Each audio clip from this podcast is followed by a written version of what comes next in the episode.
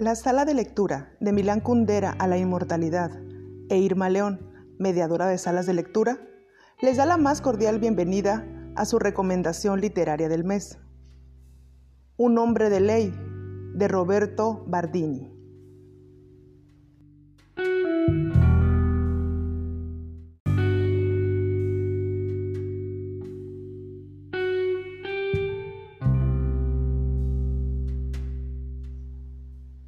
Roberto Bardini nace en la ciudad de Buenos Aires en 1948.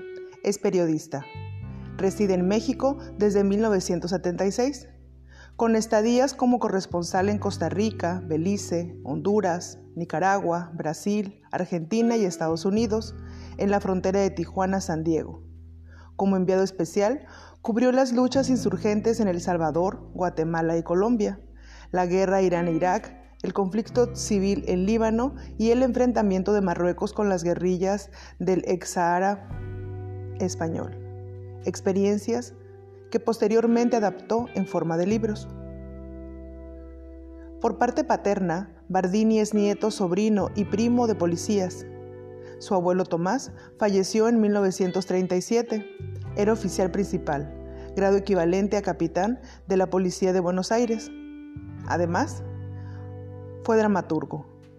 Con nueve obras teatrales representadas, miembro de la Sociedad General de Autores de Argentina y director de la revista Apolo.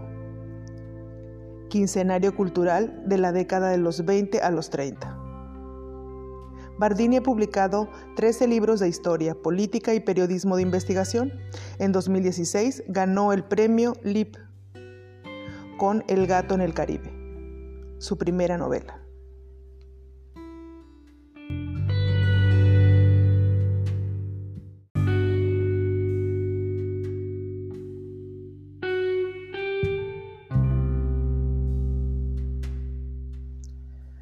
Roberto Bardini da la imagen de no solo ser un gran escritor de las intrigas policíacas, sino un personaje salido de ellas.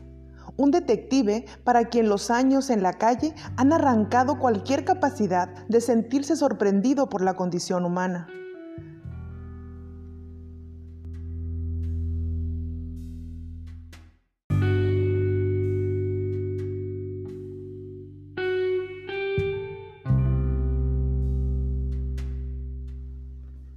Su pasión por la escritura la remonta a sus épocas de juventud en la tierra de los gauchos de Borges, donde aparte de leer al citado escritor icónico de su país, a Cortázar y otros clásicos como El Cantar del Mío Cid, por los planes de estudio de las escuelas secundaria y preparatoria.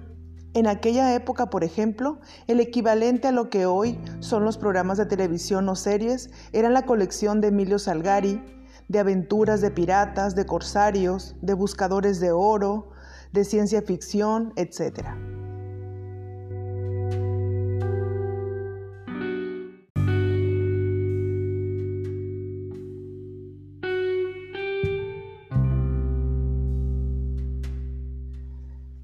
En un hombre de ley, Coralito es una pequeña isla del Océano Pacífico que en el siglo XIX fue una colonia carcelaria se halla a la mitad de la latitud de la frontera de Estados Unidos-México y equidista con San Diego y Tijuana. Tiene 3.000 habitantes y su única actividad económica es el turismo y también, muy discretamente, las casas de juego y sexo.